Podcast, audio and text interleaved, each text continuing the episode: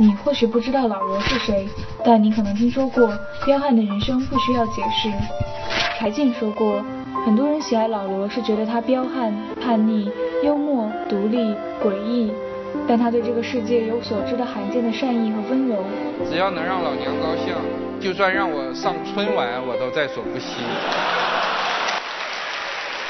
能让自己的老爹老娘这么开心。这次我母亲刚好来北京的时候，我就问了一下，我说你你你是不是愿意去去那儿看一下一些有那么一千人对着我还挺高兴，还鼓掌还欢呼什么的？他说当然愿意。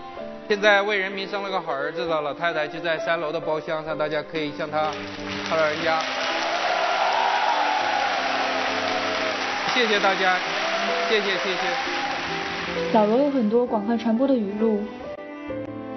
在人格力量方面加分，始终是我呃为数不多的恶趣味之一。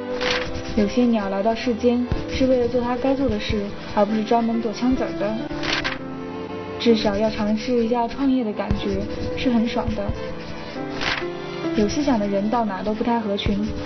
通过实现理想，让人相信实现理想是可能的；通过改变世界，让人相信改变世界是可能的。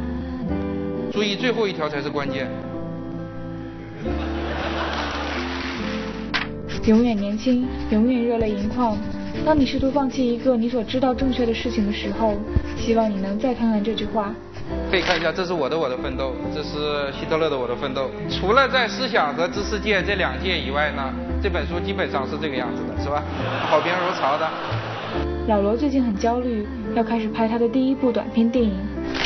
应该是一个比较好玩的故事，但是剧情的话，可能就先不能剧透了。是个喜剧片，肯定是。零三零四年的时候，在北京电影学院进修过一年导演系的进修班，所以我当时跟我的学生叫嚣，我说我要拯救中国电影。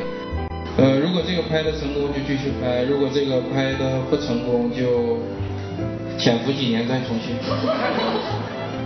吃饭前他说，我很焦虑，要吃点好的。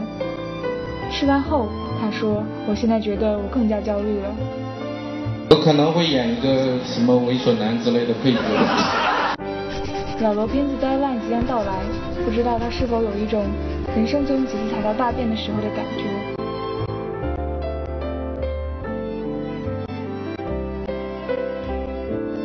参加一个发布会时，老罗不停地流着汗。他说：“所有形式的东西都觉得特别别扭，而且我觉得哪都热。”永远很热，这句话可以让他自己来说。还有就是，我觉得哪儿都热，永远热。心里的内心。对。